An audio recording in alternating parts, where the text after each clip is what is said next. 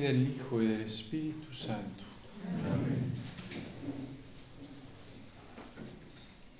Señor, nos ponemos en tu presencia en ese día en que diste la vida por nosotros. Queremos, como San Juan, permanecer. Queremos contemplar ese amor que nos tienes, queremos contemplar la herida de tu corazón, queremos acoger todo el amor que nos tienes.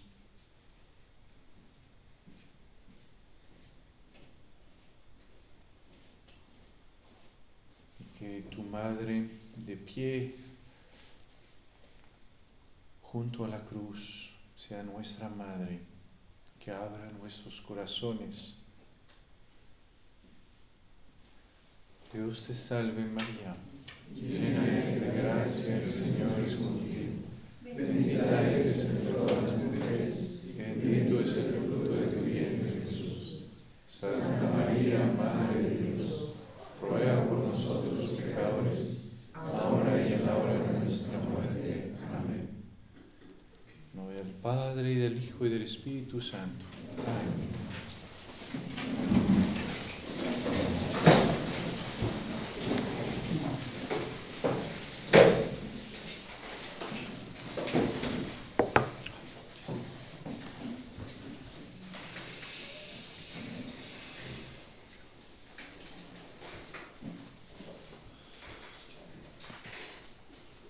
Entonces vamos a, tratar de seguir ese, ese, recorrido eh, que hacíamos por, el Evangelio de San Juan para eh, poder siempre más eh, contemplar el amor del Señor por nosotros. tuvimos el, el Via Crucis, así tan, tan bello, que justamente pues, se enfocó en eso mostrarnos como, pues el, al mismo tiempo, claramente, pues sí, hay dolor, porque sí, claramente vemos que al Señor le duele y claramente, pues a nosotros también, pero de ver cómo Él justamente eh, va a empapar a ese dolor, a envolver ese dolor de su amor, de su presencia y, y transformarlo en al final iba a decir la alegría mayor de toda nuestra vida. Ver que, como decía, el Señor es capaz de hacer eso para mí. ¿no? Eso es eh, lo, totalmente increíble de la pasión y, que hace que, como dijera al final, eh, me permite vivir la Semana Santa eh, de, la manera que más consuela el corazón de Jesús, ¿no? Eh, lo, que, lo que le importa al corazón de Jesús no es primero que, que, yo esté triste, ¿no? Sino es que lo que le importa es que lo que hace por mí, yo lo pueda recibir, ¿sí?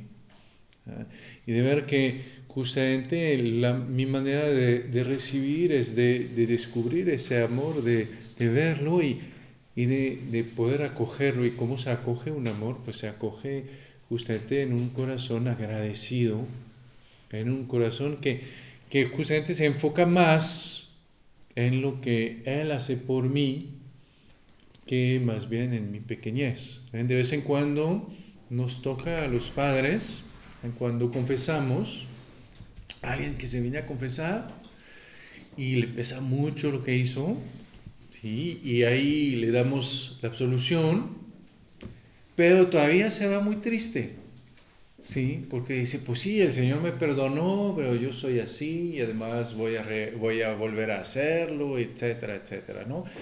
Y, y, y al final uno se da cuenta de que, eh, pues al final yo me enfoco más en lo que yo hago de mal que en lo que el Señor hace por mí. Que al final yo me enfoco más en mi pequeñez y todavía el centro soy yo, yo, yo, mi pequeñez, mis defectos, mi, etc. Y no es el Señor. ¿ven? Es como si el, el hijo pródigo llega y su papá lo quiere abrazar y, y el hijo pródigo dice, no, no, no, yo no quiero que me abraces, yo quiero trabajar primero, yo quiero bañarme primero y después me vas a abrazar. ¿sí?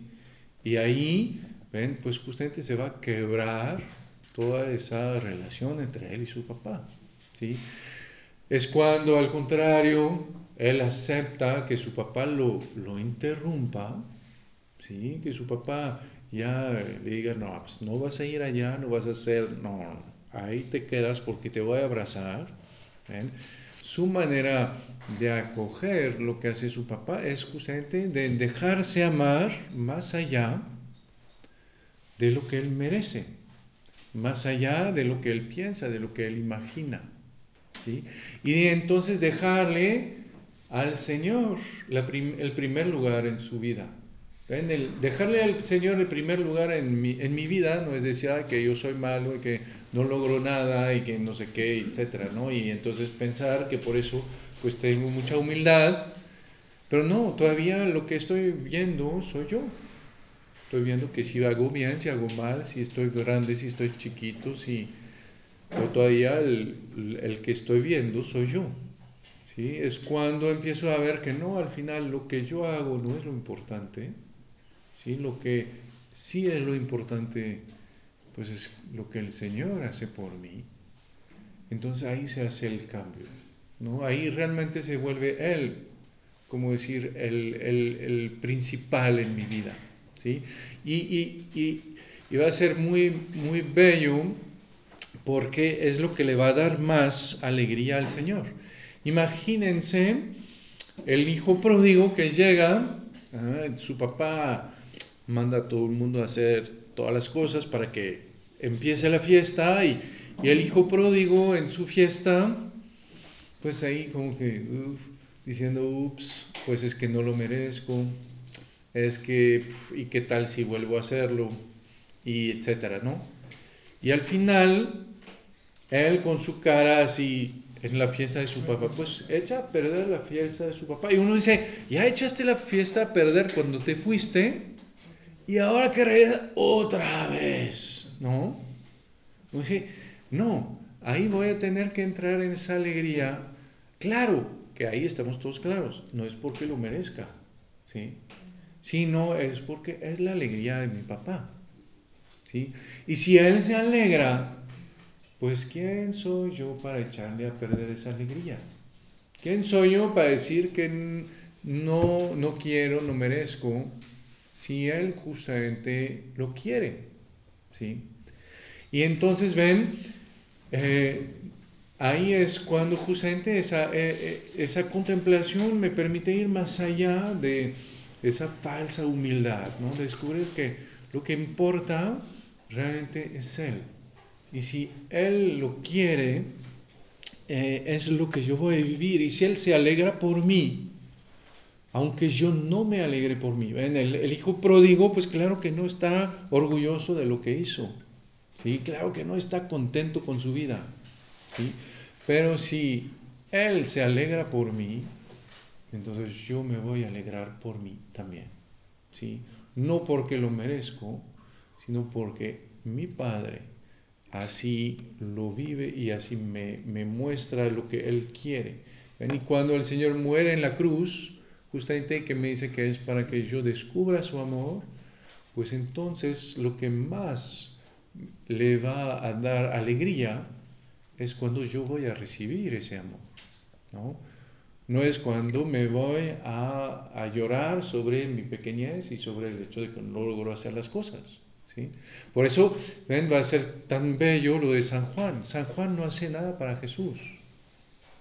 Pues San Juan y María, que no hacen nada para Jesús, son los que le dan el mayor alivio a Jesús. ¿Sí? Porque son los dos que son capaces de ver que el Señor hace eso porque les ama y que entonces lo reciben como amor y no como un drama que justamente eh, como decir, es por su culpa, la culpa de los demás y que no sé qué. Es como a veces eso, ¿no? Cuando uno se entrega, aunque uno le cueste, y que el otro ve de quién es la culpa, por qué haces esto y no sé qué. Y cuando uno dice, pero no es el, no es el caso, ¿sí? El caso no es de saber quién me hirió, quién no me hirió, no. El caso es de acoger ese don que te estoy haciendo. ¿sí? Y, eso ven, va con lo que decíamos ayer, por eso era tan, tan importante lo de descubrir que yo soy, por la adoración soy hijo, porque estoy unido al único hijo de Dios que es Jesús. Porque entonces entiendo que sí le puedo decir Abba a Dios, que sí justamente me puedo alegrar y ver y justamente alegrarme aun cuando justamente mi vida no es así tan, tan. Pero descubro que justamente no es por mis méritos, no es porque soy bueno y que entonces ya merecí ser hijo de Dios y entonces ya le puedo hablar de, de tú, ¿no? Sino que justamente sé que eso me lo da, pero me lo da porque Él lo quiere porque Él me ama, no porque yo lo merezca. ¿sí? Y me queda muy claro que si se lo puedo decir y si puedo contar con Él y si le puedo hablar como a mi papá, no es porque yo lo merezca, ¿sí? sino es porque Él me ama gratuitamente. ¿sí? Y porque Él me da pues lo que yo nunca podría conseguir. Entonces, ven, entonces ahorita vamos a tratar de ver justamente otro aspecto muy bello de que San Juan nos, nos va a, enseñar acerca de la cruz, ¿no? y que nos va a preparar a mañana. ¿sí? Es ese aspecto del Señor que me, que me lleva, ¿sí? que me guía, ¿sí? que justamente me, me acompaña eh, y, me va, como decir, a, justamente le va a hacer todo para mi vida, me va a dar un sentido, me va a dar una seguridad. ¿sí? Y uno de esos aspectos es justamente Jesús eh, como rey. Ah, Jesús como rey Jesús que va a ser justamente un rey exaltado. Para, para San Juan, la cruz es de exaltar a Jesús. ¿sí? Es para que vean como el, el bautizo. Es muy bello.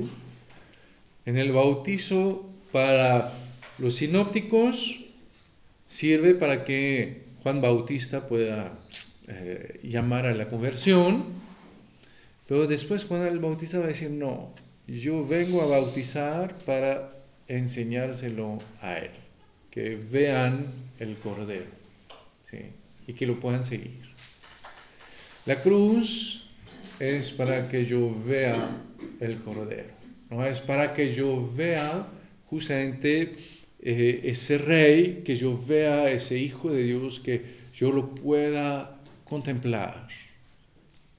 Y que lo vea justamente eh, en, iba a decir, justamente más, alto que yo, que yo lo vea más ahí en toda su majestad.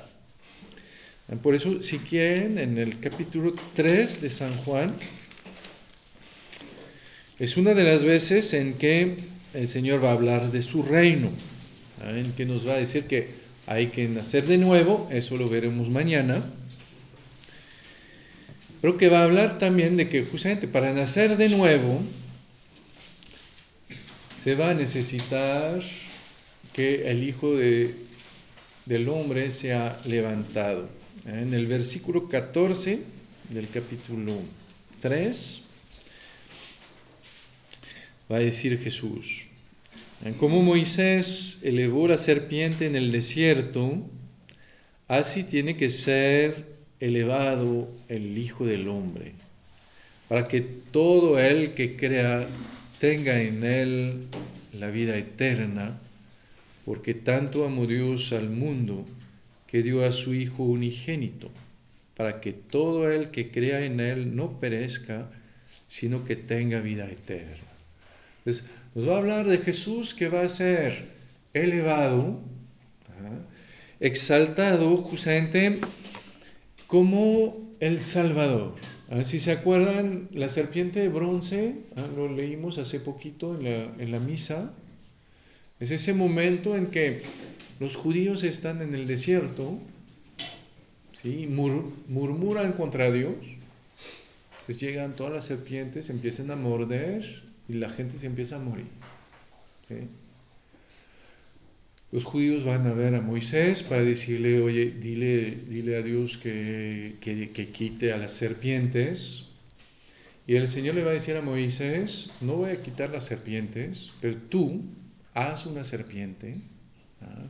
la vas a poner en un asta y el que la vea, pues será salvado. ¿sí? Por más que le muerden las, como decir, las serpientes, pues ya no va a morir. Y eso va a ser justamente em, una prefiguración de la cruz. ¿sí? ¿Por qué? Porque justamente el Señor va a ser elevado ¿ah? y como las serpientes, que son justamente esas, decir, esas imágenes del pecado y del, del, diablo que, que, fue justamente al, al, origen del primer pecado, ¿ah? el Señor se va a identificar al pecador, se va a identificar, a nosotros, se va a hacer serpiente, pero esa serpiente justamente que da la vida. Y que va a hacer que entonces, cuando yo lo voy a mirar, pues tú, esa, como decir, todas esas, eh, mm, eh, esas mordidas, todas esas eh, esos pecados ya no me van a dar, a dar muerte. Lo que va a ser increíble es que el Señor me dice, sí, todavía en tu vida va a haber serpientes, todavía en tu vida va a haber cosas que, que no son buenas, pero cuando mires hacia la cruz vas a ver que esas cosas ya no tienen la última palabra, que esas cosas ya no son capaces de darte la vida, de darte la muerte, porque yo justamente llegué en ellas y ahí puse el amor de Dios. ¿Ah? Porque Dios amó tanto al mundo que entregó a su Hijo único, para que todo el que cree en Él no muera, sino que tenga vida eterna. Lo que nos va a decir San Juan, el que vio da testimonio, y su, testimonio es veraz, para que ustedes crean, ¿no? Que podamos ver a Jesús, ver justamente cómo Él se identifica como conmigo que soy pecador, ¿ah? eso nos recuerda justamente lo del Cordero, y como ahí entonces entiendo que en esa cruz, pues ya todo el mal que hay en mi vida ya no es capaz de darme la muerte, si miro hacia Él, si creo en Él y si creyendo en Él, pues lo acojo eh, en, mi vida. Otro pasaje en que el Señor nos va a, decir esto es en el capítulo 8, pero ahí les voy a, dejar ir a ver después en el versículo 28. El Señor va a decir que va a ser levantado de la tierra para que justamente sepamos que Él es. ¿sí? que Él es Dios. Pero el que nos va a indicar, eh, nos va a, decir, a, a importar mucho ahorita es el del capítulo 12. Capítulo 12, versículo 32, 33.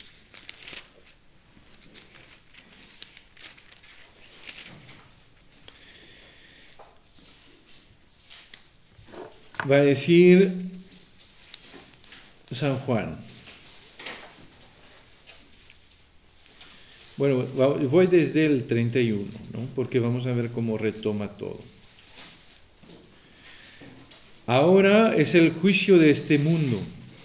Ahora el príncipe de este mundo será derribado.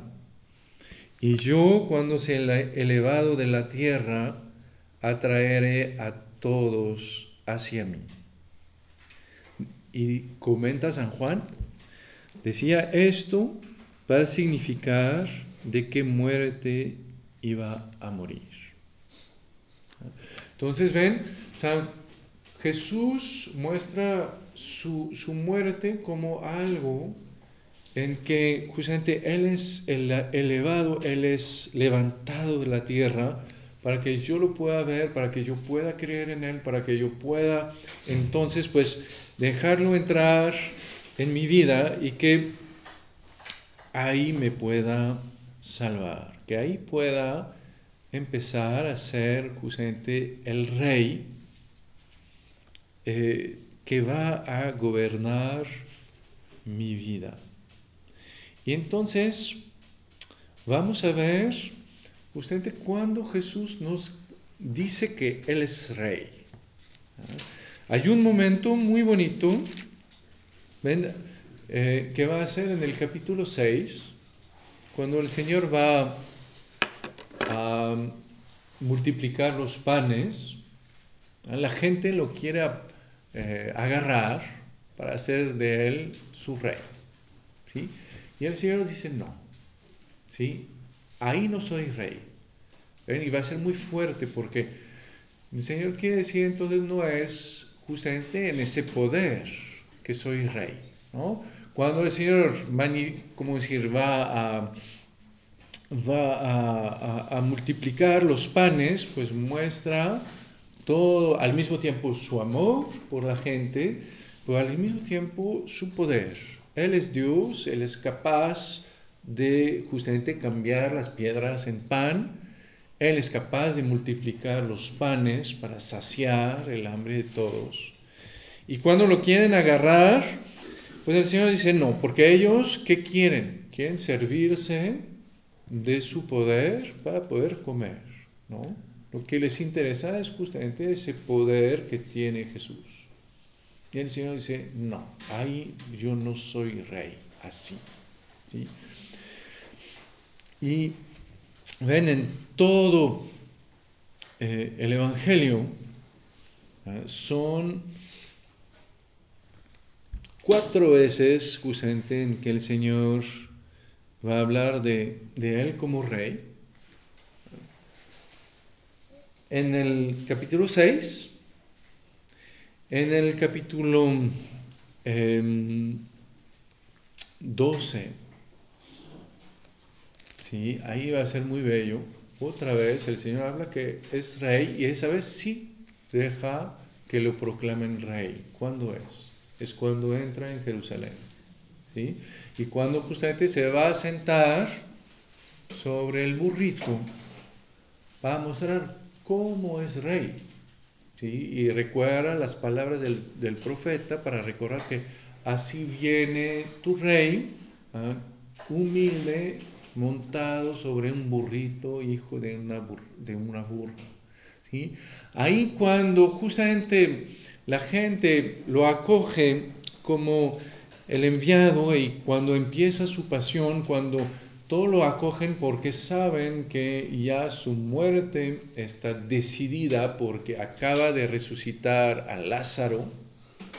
Sí, que entonces por eso los fariseos ya lo quieren matar y quieren matar también a Lázaro. Cuando ya no lo buscan por su poder, sino justamente lo acogen como realmente un enviado de Dios y con esa humildad, entonces el Señor ahí sí ya empieza, a dejarse aclamar como rey. Cuando ya empieza la última semana, entonces el Señor se deja aclamar como rey porque ahí empieza su reino. ¿Sí? Y cuando ven, va a ser realmente el rey, hay cuatro veces en todo el Evangelio y 16, de, perdón, 16 veces en todo el Evangelio, pero de esas 16 son 12 entre el capítulo 18 y 19. Son 12 en la cruz. ¿sí? entre su juicio y la cruz. Porque ahí quiere mostrarme el Señor que Él es rey. ¿no? Es en la cruz que reina. ¿sí? Es ahí justamente donde no tiene poder.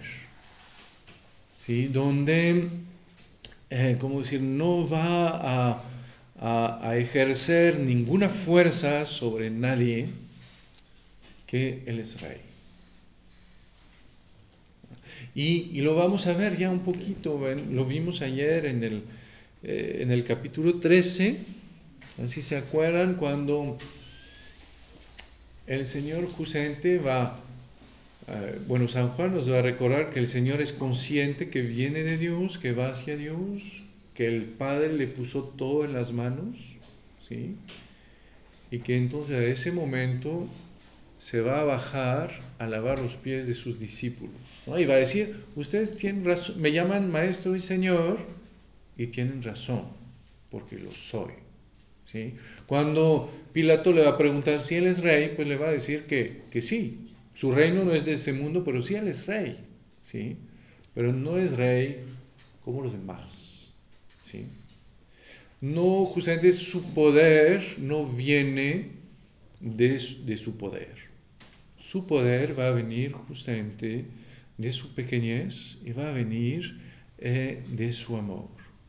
Y ven, eh, vamos a ver justamente que lo que hace el Señor es que entonces el rey es el que me conduce eh, al reino. ¿Ah?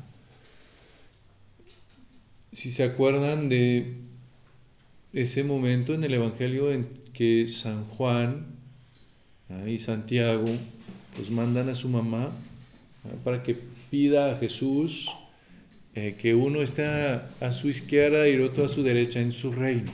¿sí? Y el Señor le va a decir, pues ustedes pueden beber la copa que voy a beber y ellos así como que sí, ¿no? Y pueden ser bautizados, sí, ¿no? le dice, sí, les va a pasar, pero estar a mi derecha o a mi izquierda, eso no me pertenece, pertenece a mí decidirlo, ¿no? El Padre ya tiene eh, a quién, para quién. Y uno se dice, y, después va a corregir, ¿no? Va a corregir, va a decir, saben que los grandes de este mundo ejercen su poder, ¿sí? Que justamente los reyes en este mundo son reyes porque son los más fuertes, ¿no? Son los más poderosos. Y va a decir, entre ustedes no. ¿Ah? ¿Por qué? Porque el Hijo de, del Hombre no ha venido para ser servido, sino para servir. ¿no? Y ven, eso va a ser algo que va a resonar mucho en el corazón de San Juan. ¿Ven? Descubrir que entonces Jesús no es rey como los demás reyes. ¿sí? Que su reino no es como los demás reinos. ¿sí?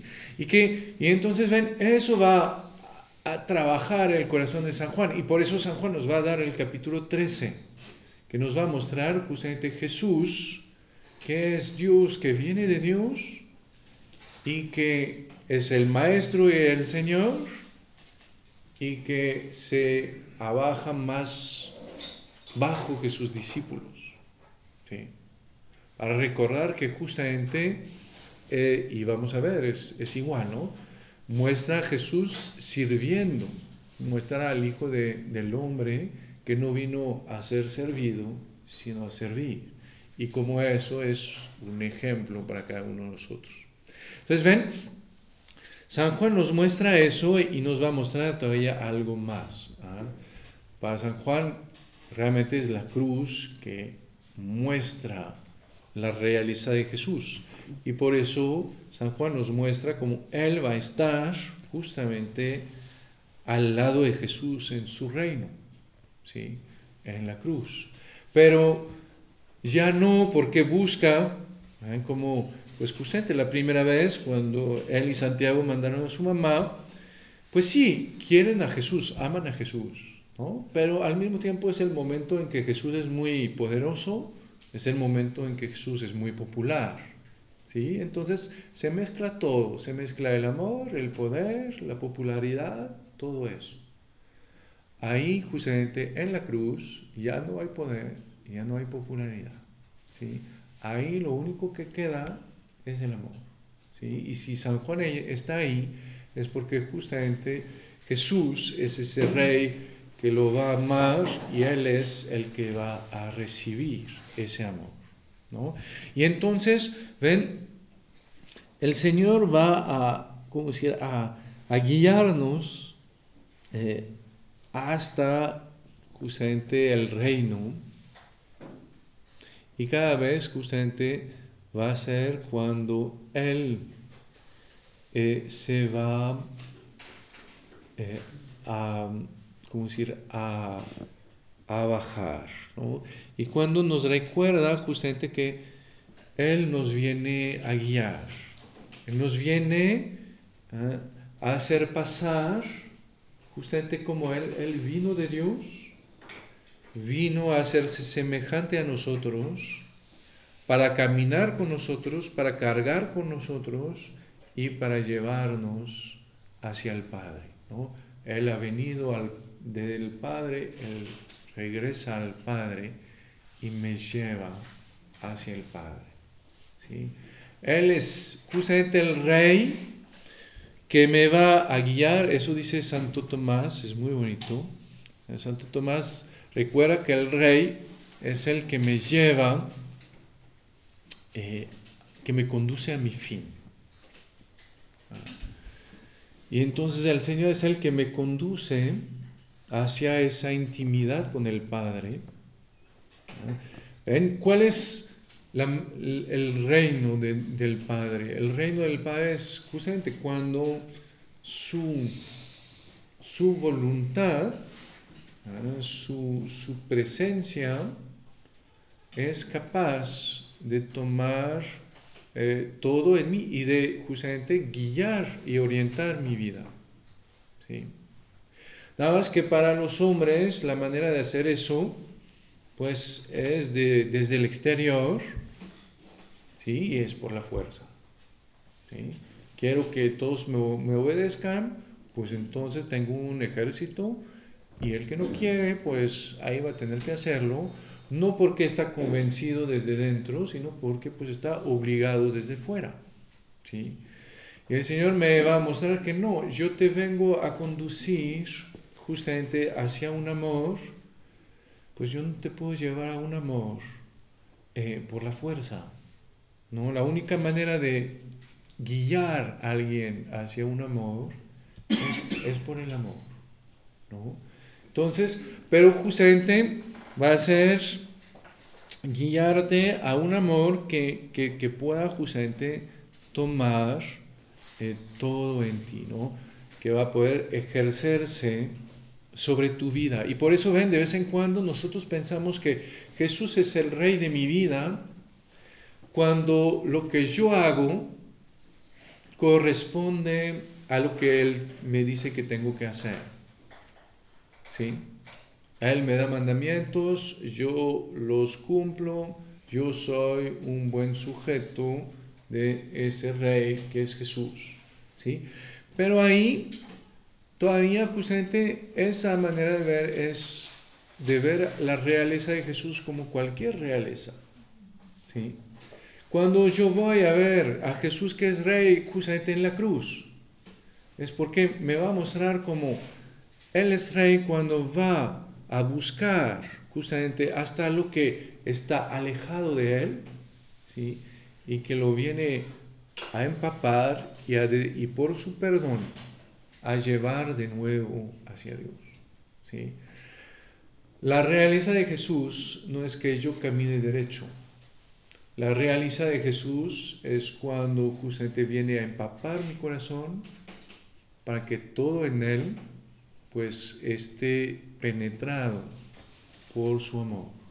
¿sí? Es cuando justamente su amor se vuelve capaz de orientar hasta eh, mis heridas hacia Dios. ¿no? Y cómo viene a orientar mis heridas hacia Dios, pues las viene a orientar porque las va a aplacar, porque las va a perdonar, porque las va a cargar, porque y entonces hasta va a ser en esos momentos que el Señor va a ser todavía más mi rey, ¿sí? El que justamente me hace regresar eh, hacia el Padre. Por eso el Señor es rey en la cruz. No es cuando todos le obedecen, no.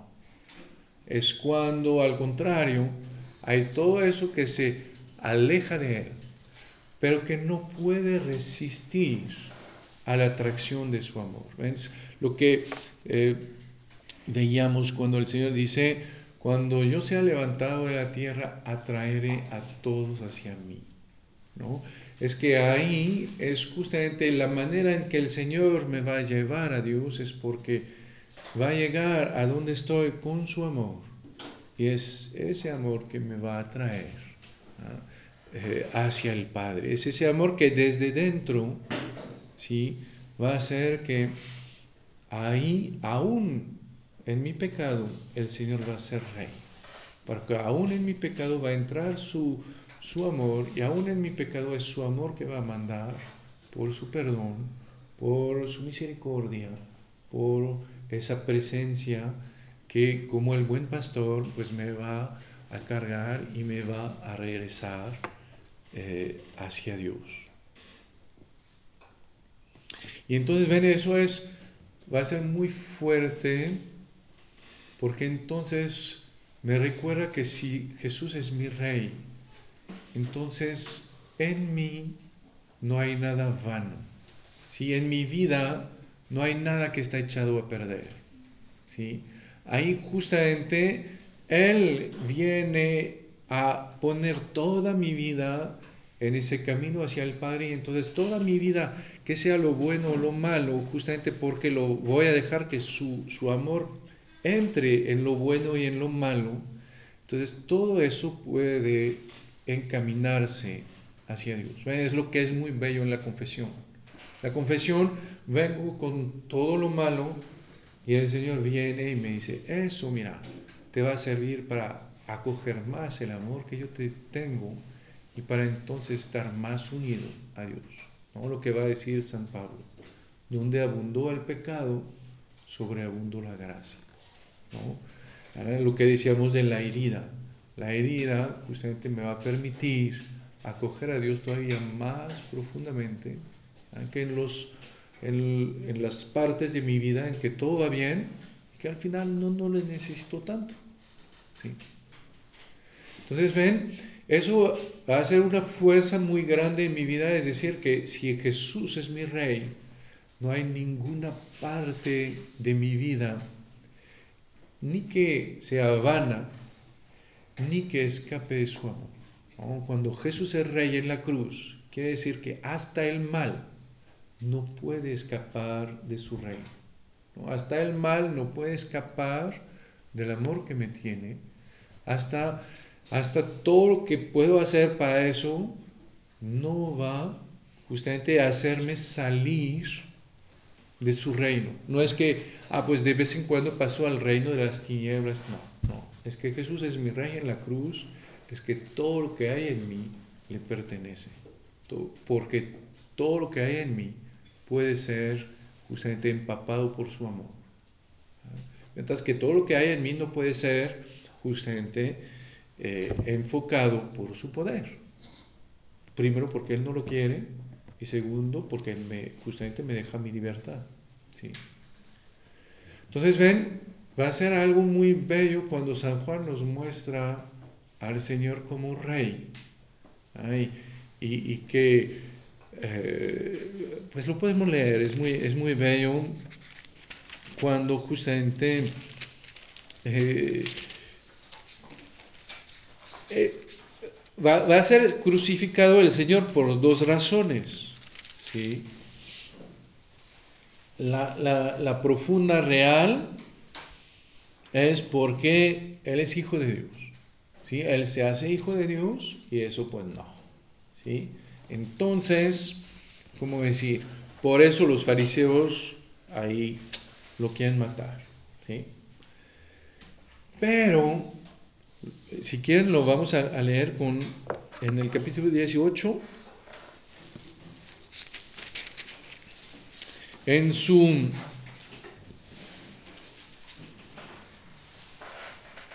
en su, ¿cómo decir? en su plática ah, con, con Pilato, vamos a ver muchas cosas muy, muy bellas, ¿no? Primero, pues el Señor que, que como rey, va a decir en el versículo 30 y 35, ¿eh? Eh, bueno, más bien eh, Pilato le va a preguntar, empieza, empieza el, diálogo entre Pilato y Jesús justamente por esa cuestión. Entonces Pilato entró de nuevo al pretorio y llamó a Jesús y le dijo, ¿eres tú el rey de los judíos? Respondió Jesús, ¿dices eso por tu cuenta o es que otros te lo han dicho de mí? Pilato respondió, ¿es que yo soy judío yo? Tu pueblo y los sumos sacerdotes te han entregado a mí. ¿Qué has hecho? ¿Sí? O sea, el Señor le invita justamente a, ver más allá de todo lo que los demás dicen, qué es realmente eso, ¿no? de su realeza, a no fijarse en lo que escucha, sino realmente en buscar. Y para nosotros es igual. Y ahí viene la respuesta del Señor, ¿no? Mi reino no es de este mundo. Si mi reino fuese, fuese de este mundo, mi gente habría combatido para que no fuese entregado a los judíos. ¿eh? Si fuera de poder, pues ahí hubiéramos, le hubiéramos entrado. Ahí viene lo que dice Pilato. Entonces Pilato le dijo, luego, ¿tú eres rey? Respondió Jesús, sí, lo dijiste, soy rey. Yo para esto he nacido para esto he venido al mundo, para dar testimonio de la verdad. Todo el que es de la verdad escucha mi voz. ¿Ven? El Señor nos recuerda justamente como Él es la verdad, Él viene a dar ese testimonio de la verdad y, a llevarme en eso, ¿no? Y eso va a ser muy fuerte, ¿ven? Para vivir de, este, este, de esta realeza de Jesús. ¿eh? San Juan a lo largo del Evangelio nos va a mostrar que hay una condición, ¿sí? la verdad sobre mi vida. ¿sí? Va a mostrar que el Señor nunca regañó a un pecador, que justamente reconoce su pecado. El Señor a los que regaña son los fariseos, porque justamente les va a decir que son hipócritas. Y que entonces no se pueden dejar, no pueden entrar en ese reino. Porque para poder entrar en ese reino tengo que entrar yo. Es un reino de amor, es un reino que implica una relación personal entre mí y Jesús. Y que entonces si yo aparento lo que no soy, pues entonces ya no puedo entrar ahí, ya no puedo vivir una amistad. Yo puedo vivir una amistad con muchos defectos, con muchas flaquezas. Todos tenemos amigos que tienen muchos defectos y nosotros mismos somos amigos con muchos defectos. Pero somos nosotros. Y eso es la condición para la amistad. Es que yo sea yo. Para que yo me pueda encontrar en verdad con el Señor y que entonces lo pueda acoger en lo que soy y no en lo que aparento. Si no, justamente como los fariseos, soy como un jabón mojado ¿eh? que uno trata de, agarrar y siempre le escapa. Porque no soy yo. Es una máscara que estoy dando. Entonces el Señor no puede entrar y no puede empapar todo lo que soy de, de su amor. ¿Ven? Por eso al Señor no le hace, no le da miedo mis defectos. El Señor lo que le que me dice que donde sí no puede entrar es si justamente yo no soy tal como me presento ante Él.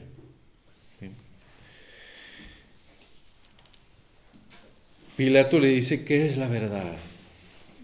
Dicho esto, volvió a salir hacia los judíos y les dijo, yo no encuentro ningún delito en él, pero es de costumbre entre ustedes que les ponga en libertad a uno por la Pascua.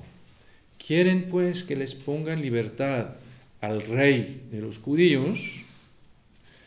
Ellos volvieron a gritar diciendo a ese no, a Barrabás.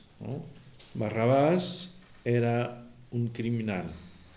Entonces ven, ahí volvemos a, ver como de nuevo ese rey es como el cordero, ¿no? el, el que es inocente y que va a dar su vida por el que es un criminal. Y justamente tiene esa misma eh, ternura, esa misma dulzura eh, que el cordero. Después, Pilato entonces tomó a Jesús y mandó a azotarle. Los soldados trenzaron una corona de espinas, se la pusieron en la cabeza y le vistieron un manto de púrpura. Y acercándose a él le decían, Salve, rey de los judíos, y le daban bofetadas. Y otra vez sale Pilato. Volvió a salir Pilato y les dijo, miren, se lo traigo, para que sepan que no encuentro ningún delito en él. Salió entonces Jesús fuera llevando la corona de espinas y el manto púrpura. Les dice Pilato, aquí tienen al hombre. Cuando lo vieron los sumos sacerdotes y los guardias gritaron, crucifícalo, crucifícalo. Y Pilato pues ve que, no. Entonces les dice, tómenlo ustedes, crucifíquenlo, crucifíquenlo, porque yo no encuentro en él ningún delito. Y ahí los judíos le van a saltar la verdadera razón. Nosotros tenemos una ley y según esa ley debe morir porque se hizo hijo de Dios. ¿Sí? Eso es porque debe morir, porque blasfemó. Pero ven, eso sobre Pilato no va a hacer el efecto de decir, ah, bueno, pues entonces que se, que, se muera, ¿no? Sino que al contrario, ahí Pilato va a decir, en qué, en qué, quién tengo enfrente, ¿no? Que, que ahí está, que no se pone al mismo nivel, que dice que es rey, que además los demás dicen que dice que es el, Hijo de Dios, y entonces, ¿qué va a hacer? Que, que Pilato, al contrario, va todavía a recapacitar más, ¿sí? Para decir, pues lo que veo ven justamente, pues sí, sí concuerda con, lo que es Dios, ¿no? ¿Cómo va a ser con el, centurión que, que, va a ver a Jesús morir, que va a decir, este era el Hijo de Dios, ¿no? Pero, entonces los, ¿cómo decían los? Eh, entonces Pilato va a platicar con Jesús, pero entonces los, ¿cómo decir? Eh, los judíos que ven que ya Jesús se les está escapando, van a acusar a Jesús a, otro nivel. ¿sí? Viendo que el Hijo de Dios no produce efectos sobre Pilato, sino al contrario, entonces van a decir, no, ese se hizo rey. ¿no? Y ahí pues ya valió. ¿no?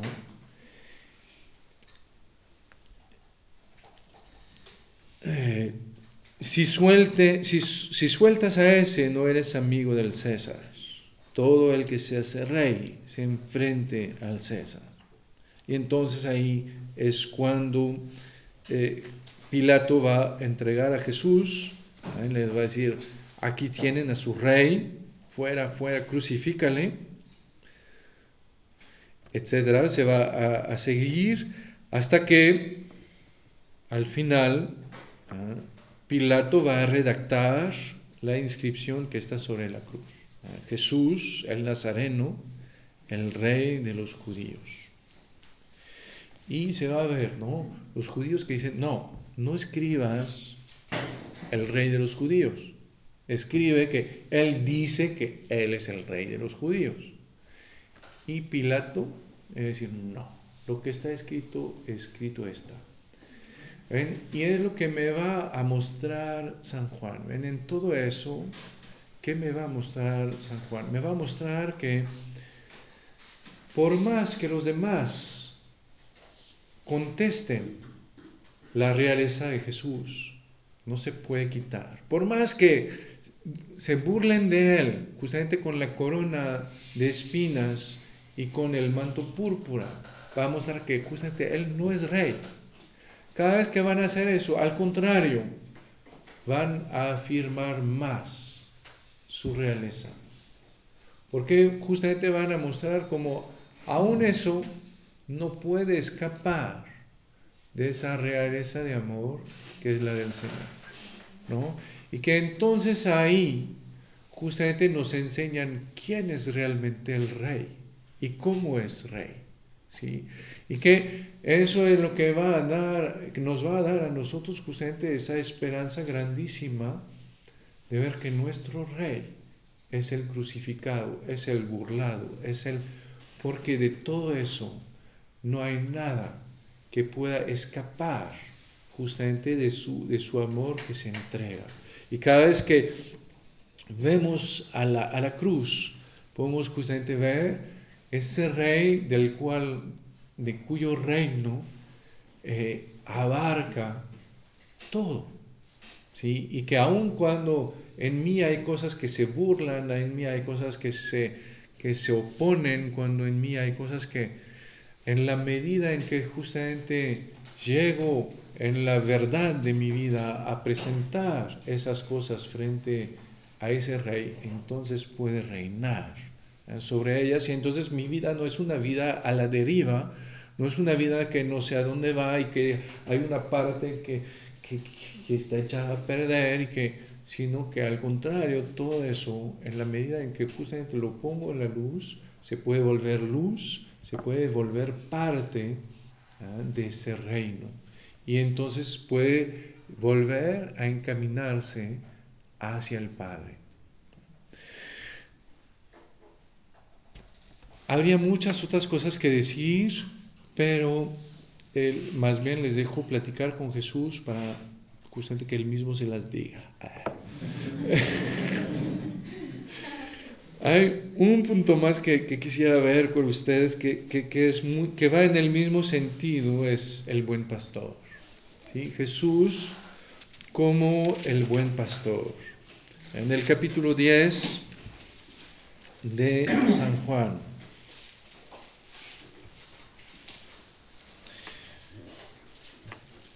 Jesús primero se va a, mostrar como la puerta de las ovejas, como el que es el que da la legitimidad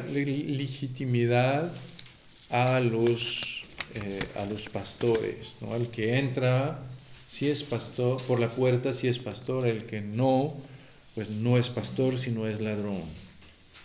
Pero después se va a mostrar él mismo como el pastor.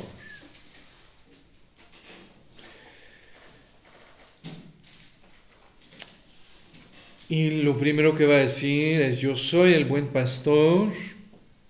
El buen pastor da su vida por las ovejas. ¿Sí? Es, es, muy bello y hace ese paralelo con el, el, asalariado. El asalariado que no es el pastor, a quien no pertenecen las ovejas, ve venir al lobo y abandona las ovejas y huye.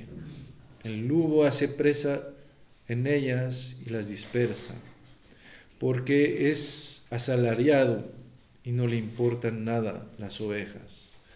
¿Ven? Va a mostrar primero justamente ese amor del pastor por las ovejas, que es capaz justamente de dar la vida eh, por, por ellas, que es capaz de dar la vida ¿ah? para salvarlas, para defenderlas. Y ver cómo, ay no, perdón, Bueno, eso era lo segundo. Pero bueno, pues es, vemos que es muy bonito, ¿no? Eh, pero que si quieren, antes, eh, justamente el, el, como si el Señor nos recuerda, sí que las, al, al, al buen pastor, eh, el, ¿cómo se llama? El, el portero abre, ¿sí? Y entonces las ovejas pueden entrar en el refugio. Entonces, el pastor es el que va al mismo tiempo a hacer entrar y sacar las ovejas, ¿no? hacerlas entrar para que se refugien, sacarlas para que coman, para que crezcan, para que se fortalezcan, para que vivan. ¿sí? Y es justamente ven donde vemos cómo coincide con el rey. Es el que me va a llevar, ¿sí?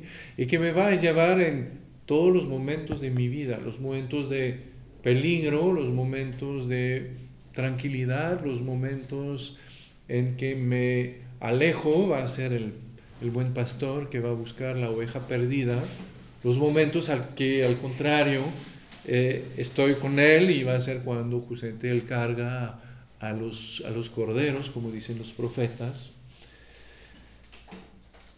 y que va al final justamente encaminarme hacia Dios y que va a ser Él por el cual se abre la puerta en que puedo entrar. Él, va a ser Él que me abre la puerta hacia el corazón de Dios, el que me abre la puerta a esa intimidad de Dios, a este seno de Dios en que voy a poder llamar a Dios Abba, Padre. Y Vemos que también es Él que me, que me conduce, que me guía, porque justamente está conmigo. Es que me habla, me acompaña y yo conozco su voz. ¿no? no es que una vez escuche su voz, escuche sus instrucciones y entonces ya sé lo que tengo que hacer. No, sus instrucciones las puedo aprender un día y seguir sin Él. Pero para escuchar su voz necesito que Él esté. ¿sí? Y además, justamente la voz eh, me va, yo puedo decir a alguien así, te amo. ¿sí? Pues al final supone que sé que el otro me ama, pero no es ni lo que siento ni lo que me va a ayudar ¿sí? a hacerme cercano al otro. ¿sí? Mientras que el otro me puede decir, ay, qué tonto eres, ¿sí? Yo decía, ah, pues, ahí, porque justamente la, la voz me dice que, ah, pues, al contrario, es justamente amistad, ¿sí? Es la voz que me va a dar al mismo tiempo esa eh, cercanía y esa confianza, ¿sí? Que va a hacer que justamente sé que es su voz, ¿no? Es, es tan fuerte cuando Jesús, cuando María Magdalena va a ir al, a la tumba el, día de Pascua y que vea a Jesús y Jesús le habla y ella piensa que es el jardinero y le dice, pero si tú sabes dónde lo pusieron, dime para que yo vaya. El Señor que va a llamarla por su nombre. ¿sí? Y María Magdalena que se va a dar cuenta de que Nadie pronuncia su nombre así. El único que pronuncia su nombre de esta manera es Jesús. Y que entonces, si Jesús había muerto, quiere decir que Jesús ha resucitado. ¿sí? Y, es lo que vemos ahí, ¿no? Es esa voz del Señor, esa manera en que justamente conoce mi nombre. Sus ovejas las llama a una a una cada una por su nombre, y las saca afuera. Y las ovejas lo siguen porque conocen su voz. ¿Ven? Eso va a ser algo muy bello de ver que el Señor no es un rey que reina sobre todos. El Señor es un rey que está cercano, que conozco su voz y que conoce mi nombre. y que me llama por mi nombre. ¿sí? Y que es ahí donde justamente va a ser plenamente rey. Lo que veíamos eh, ayer, ¿no? Es en la medida en que mi relación va a ser más íntimo, más íntima con él, que entonces va a poder reinar más profundamente sobre mi corazón, que su amor va a poder tener una influencia mucho más profunda eh, sobre todo lo que vivo, sobre mi vida. Es en la medida en que justamente voy a, a, a, conocer su voz, voy a saber cómo Él pronuncia mi nombre, en que justamente se va a establecer ese vínculo único, que entonces ahí voy a poder, como decir, confiar en Él plenamente, voy a poder dejarme llevar por su amor, voy a poder aceptar justamente como la oveja perdida que pues me fui, pero que cuando escucho su voz ya sé que es Él que necesito, es Él que, que, que, que me va a defender de en donde me fui y a perder, Y que justamente en lugar de, de maltratarme, pues al contrario me va a tratar con ese amor y hasta me va a defender. Y, es muy bello, ven en, la en la, ¿cómo se llama? La parábola de la oveja perdida, eh, vemos como justamente esa oveja eh, es la única de las 100 que hace despapalle, ¿no?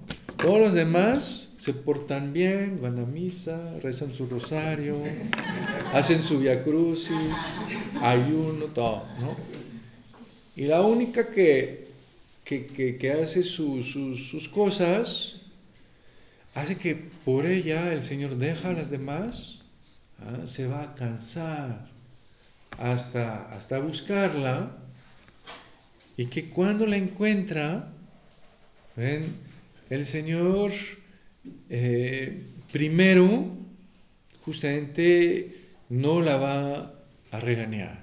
Nosotros diríamos, bueno, por lo menos ahí como que le voy a decir, eh, pues sí, todo el tiempo que me hizo perder, ¿no? Y todo, de vez en cuando pasa con los hijos, ¿no? Uno tiene los hijos y le hacen perder todo el tiempo porque se metieron en problemas y todo, pues entonces uno es padre, pues ni modo va al rescate, ¿no? Porque no tiene otra opción. ¿sí? Y porque al final los quiere, ¿no? Pero cuando uno llega dice, mira que otra vez te fui a buscar y que todo el tiempo que hiciste perder y otra vez y todo eso porque no sabes cómo y que no sé qué no. Y uno ve que no, el buen pastor se alegra, ¿no? Se alegra de haber encontrado a su oveja y no solo se alegra, sino que eh, la va a cargar, es decir, que las demás que se portan bien, pues se, caminan por sus cuatro patitas, ¿no? Y la única que hizo tonterías es la que el Señor carga, ¿sí? Y que además es, lo que va a ser tan, tan fuerte, ¿no? De ver que, aunque a ella sí regresa bien a gusto, pero el Señor, Él tiene que caminar todo el camino de regreso. Y además con ella en los hombros, ¿sí? Que el Señor no, no, no va a, ella va a descansar, ¿sí? El Señor no va a descansar, ¿sí?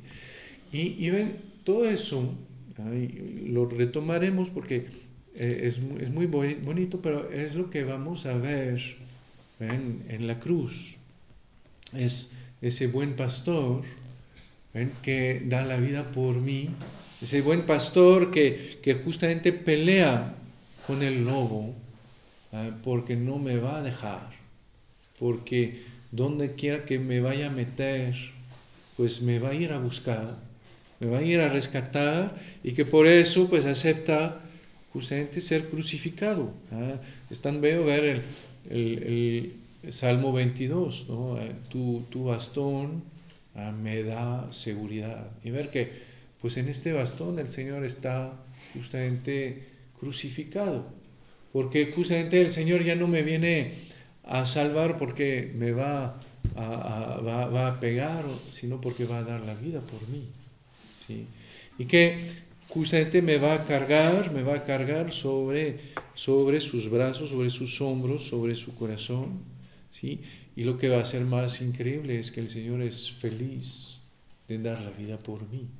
¿Ven? Cuando yo puedo ver a Jesús en la cruz, pues no solo ver a tener esa certeza de que ya no, como decir, no, no tengo nada que temer porque Él está, Él me defiende y Él da la vida por mí, sino que sé que además Él está feliz porque ahí me encuentra, porque ahí justamente me vuelve a hacer entrar en esa eh, intimidad con el Padre.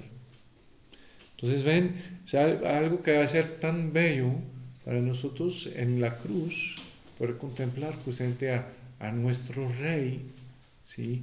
a, nuestro, a nuestro pastor, ¿sí? y ahí tener justamente esa certeza que ahí mi vida tiene sentido, que ahí mi vida tiene seguridad, que ahí mi vida justamente vale algo, que mi vida es única eh, y, y, que justamente lo único que tengo que hacer es abrirme eh, a esa presencia. ¿no? Entonces, que aprovechemos a lo largo de, de, esta, de este día justamente para poder eh, ver esa belleza de la cruz, ¿no? esa, esa riqueza de, de, ¿cómo decir? Que, como les decía, ¿no? siempre se so, sobrepone esas, todas esas imágenes que al final se concentran en Jesús en la cruz y que que no puedo entender todo al mismo tiempo, pero que justamente me van a permitir ver que la cruz no es solo la cruz, que la cruz es Dios que está ahí, y que la cruz es el lugar, el lugar de mi vida. ¿Sí? Muy bien. Pues pidámosle eso a, María, que, estuvo al pie de la cruz, y y como ella, pues tratemos justamente de, guardar ese corazón, ese, tesoro en nuestro corazón, que, pueda realmente, como decir, apoderarse, ven que ahí Jesús pueda ser nuestro rey, que se pueda apoderar de nuestro corazón.